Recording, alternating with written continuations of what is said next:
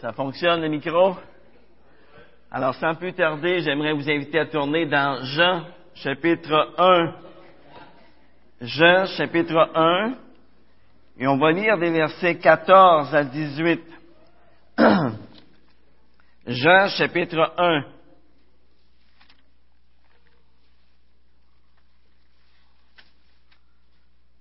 Alors, la fin de semaine d'Action de grâce, c'est toujours une fin de semaine bien spéciale, n'est-ce pas? Pour certains, c'est la dernière longue fin de semaine avant les fêtes. Pour d'autres, ben, c'est un congé où on peut encore admirer les, les, merveilles de la nature, le festival de couleurs qui s'offre à nos yeux.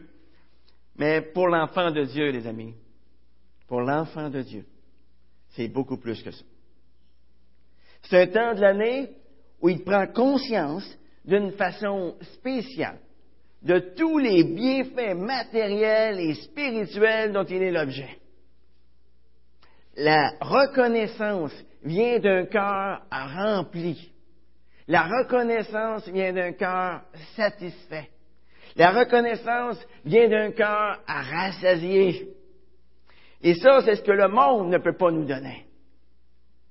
Le monde ne peut pas nous donner le rassasiement, la satisfaction et la plénitude. Pensez un instant, là. La Bible nous dit que Dieu a mis dans le cœur de l'homme la pensée de l'éternité. C'est ce que la parole de Dieu nous dit.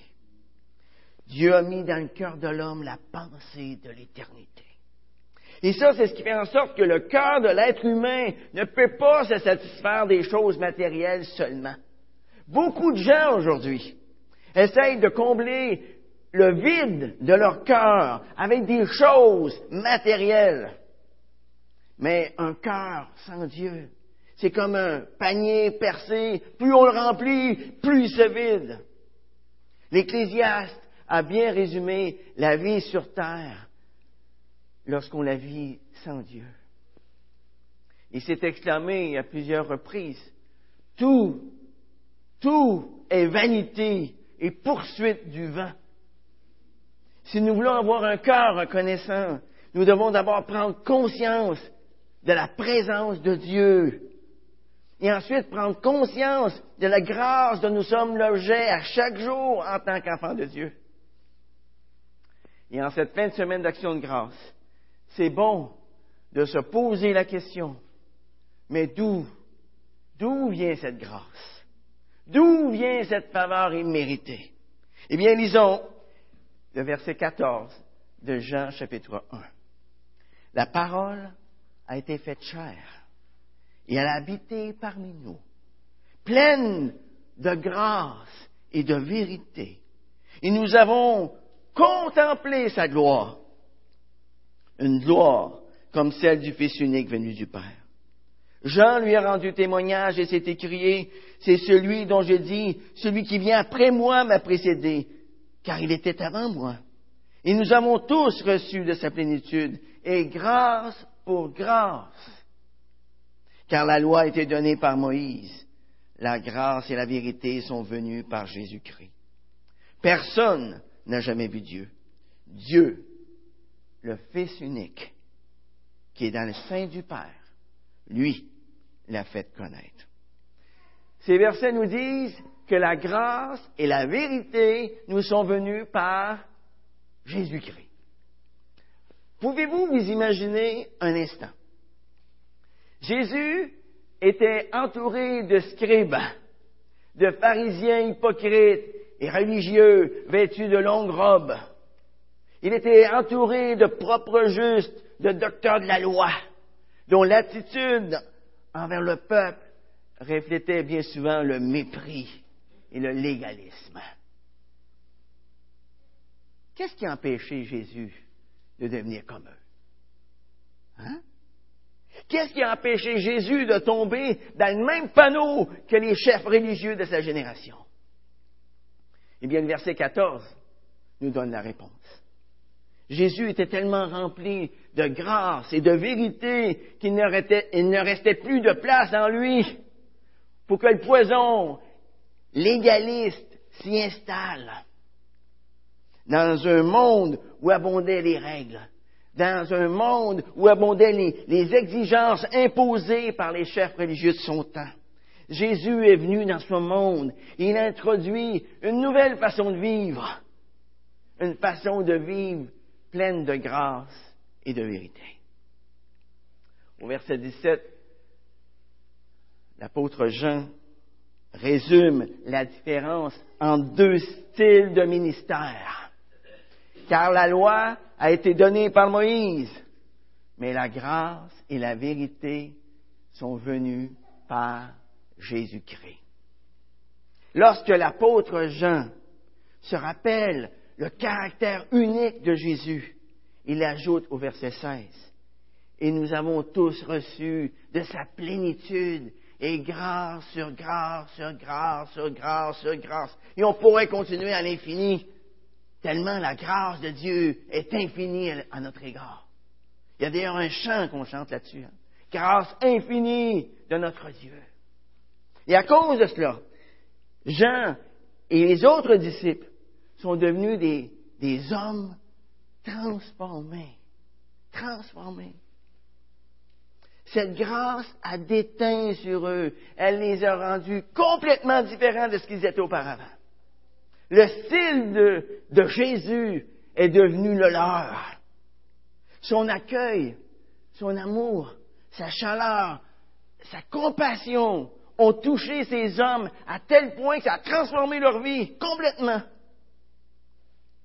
Et à la fin du premier siècle, eh bien, leur ministère avait bouleversé tout l'Empire romain. Et cette même grâce, les amis, cette même grâce continue d'être accordée aujourd'hui aux hommes et aux femmes de notre temps. Nous, tous qui connaissons le Seigneur, nous sommes aujourd'hui les témoins de la grâce de Dieu. Nous tous qui connaissons le Seigneur, nous sommes les objets de la grâce de Dieu. Nous sommes les, récipiendaires de la grâce de Dieu. Jour après jour, nous continuons à recevoir une preuve après l'autre de la grâce de Dieu. J'aimerais vous poser une question. Est-ce qu'on méritait la grâce de Dieu? Absolument pas. Tout ce qu'on méritait, les amis, c'est l'enfer. C'est ça qu'on méritait. Mais au lieu de cela, Dieu a manifesté sa grâce envers nous. Mais que veut dire manifester la grâce envers quelqu'un? Eh bien, c'est accorder à cette personne-là une faveur ou un bienfait qu'elle ne mérite pas et qu'elle ne méritera jamais. C'est ça une grâce. Lorsque nous commençons à comprendre la grâce de Dieu dans notre vie, eh bien, ça nous rend capables, à notre tour, d'être des dispensateurs de la grâce, de pouvoir donner au suivant. La grâce qu'on a reçue, eh bien, elle coule en nous, on ne la garde pas pour nous. Qu'est-ce que la grâce de Dieu maintenant nous rend capable de faire lorsque nous l'avons reçue? Qu'est-ce que la grâce de Dieu nous rend capable de faire lorsque nous l'avons comprise, nous l'avons fait nôtre dans notre vie? Beaucoup de choses, n'est-ce pas? Beaucoup de choses. Et ce matin, dans le temps qui m'est alloué, j'aimerais vous donner trois actions que la grâce de Dieu nous permet d'accomplir. Trois actions que je vais appeler le, GPS de notre conduite chrétienne, de notre marche chrétienne. G pour généreux. P pour pardon. Trois pour s'investir. GPS. G pour généreux, P, pardon, S, s'investir. Le GPS de notre conduite chrétienne. La première action que la grâce de Dieu nous rend capable de faire, c'est d'être généreux envers les autres. Lorsque nous regardons attentivement tout ce que Dieu nous a donné en Jésus-Christ, on ne peut pas faire autrement qu'être impressionné et poussé par la fait même à donner à notre tour et à s'écrier avec Jésus. Il y a beaucoup plus de plaisir à donner qu'à recevoir. Regardez l'exemple de Jésus. Vous savez, quand Jésus a quitté son ciel de gloire, c'est seulement la grâce qui l'a motivé à venir sur cette terre. Cette grâce l'a amené à Bethléem sous la forme d'un bébé, d'un tout petit bébé, dans une crèche, dans une étable. Et cette grâce l'a ensuite amené à la croix, à Golgotha. Et là encore, cette grâce lui a fait prononcer ces paroles. Père, pardonne-leur, car ils ne savent ce qu'ils font. Et nous, nous les amis, lorsque nous donnons sans rien attendre en retour, nous suivons le modèle de la grâce de Jésus-Christ. Voyez, c'est impossible de se montrer généreux sans avoir compris la grâce de Dieu envers nous. On ne devrait jamais être généreux parce qu'on s'est obligé de l'être, ou bien pour impressionner la galerie, comme faisaient si bien les pharisiens. Si nous ne donnons pas avec joie, alors ne nous donnons pas la peine de donner, car Dieu n'apprécie pas du tout ce genre de don. La Bible nous dit en 2 Corinthiens 9, verset 7, que nous devons donner sans tristesse ni contrainte, car Dieu aime celui qui donne avec joie. Pour celui qui a été gracié par Dieu, donner, les amis, c'est un privilège, c'est une source de joie.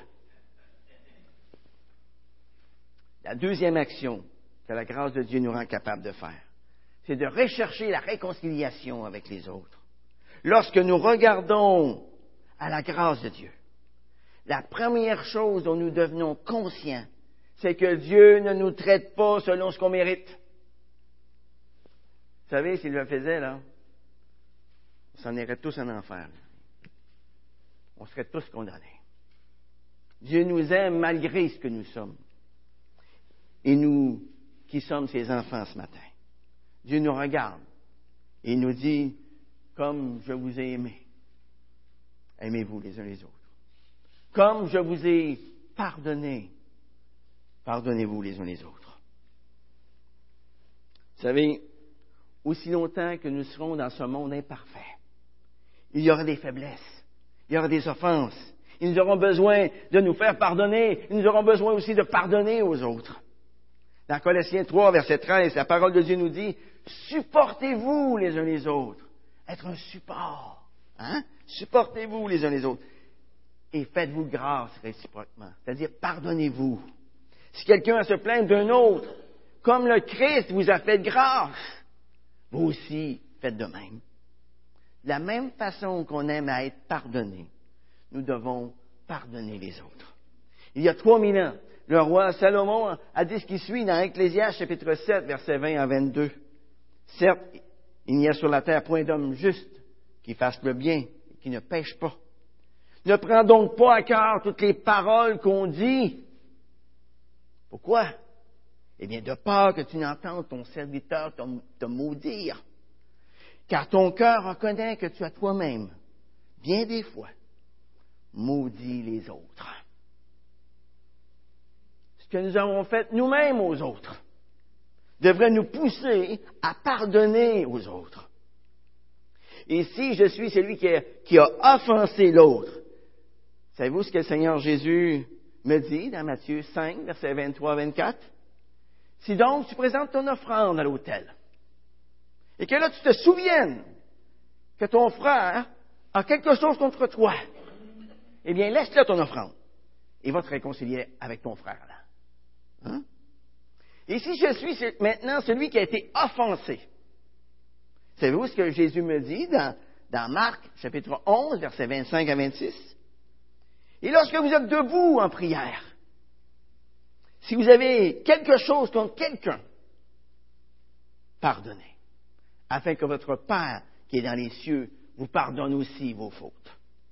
Comme vous le voyez, que je sois l'offenseur ou que je sois l'offensé, si j'ai été gracié par Dieu, je dois rechercher la réconciliation. Et ça, c'est ce que la grâce de Dieu me rend capable de faire. Nous qui avons été réconciliés avec Dieu par Jésus-Christ. Dieu a mis en nous la parole de la réconciliation. Il a confié à ses enfants, à chacun de ses enfants, le ministère de la réconciliation. La troisième action que, que la grâce de Dieu nous rend capable de faire, c'est de nous engager envers le Seigneur, de nous engager les uns à l'égard des autres, de s'investir dans la vie des autres. Pour beaucoup de gens aujourd'hui, la vie est une série de projets d'un soir qui n'aboutissent jamais à rien. Habituellement, c'est la mort de l'engagement d'une personne qui fait qu'un travail ne se termine pas ou qu'une promesse n'est pas tenue. Et ainsi, les rêves ne deviennent jamais réalité. Et les espoirs ne se matérialisent pas, parce que ceux qui travaillent à ces projets manquent de persévérance. Au cours des dernières décennies, nous en sommes arrivés à l'époque du manque d'engagement. S'engager, c'est devenu trop impliquant. C'est un prix qu'on n'est plus prêt à payer. Et voilà pourquoi beaucoup d'adultes aujourd'hui optent pour simplement s'accoter plutôt que de se marier. Et si l'un ou l'autre se fatigue de l'arrangement, eh bien c'est simple, ils brisent tout simplement leur relation, ils cherchent pour quelqu'un d'autre. Et voilà pourquoi aujourd'hui aussi, beaucoup de couples mariés, depuis 5 ans, 10 ans, 15 ans, 20 ans, et même plus, songent au divorce. Le dévouement, le renoncement à soi semble avoir pris le bord dans une société où chacun réclame ses droits, où chacun voit ses intérêts comme étant supérieurs à ceux des autres. Vous savez, quand l'ego insiste sur ses propres droits, sur ses propres opinions, sur ses propres buts, savez-vous ce qui arrive? Eh bien, c'est l'harmonie et la paix qui prennent le bord. Tout le monde veut que ça aille bien dans leur couple. Tout le monde veut que ça aille bien dans leur famille. Tout le monde veut que ça aille bien dans, l'Église. Mais à leurs propres conditions. Mais celui qui est conscient, celui qui est conscient de la grâce qui lui a été faite. Celui qui est conscient que le Seigneur lui-même a renoncé à ses droits pour s'engager sur le chemin de la croix. Celui-là a beaucoup moins de difficultés à s'engager envers le Seigneur et envers les autres. S'engager, les amis, ce n'est pas une option dans notre vie chrétienne. C'est une nécessité. C'est un signe de notre vitalité chrétienne. C'est exactement ce que la grâce de Dieu nous enseigne. Le vœu de mon cœur, et j'espère que c'est aussi le vôtre ce matin, c'est que nous croissions tous dans la grâce.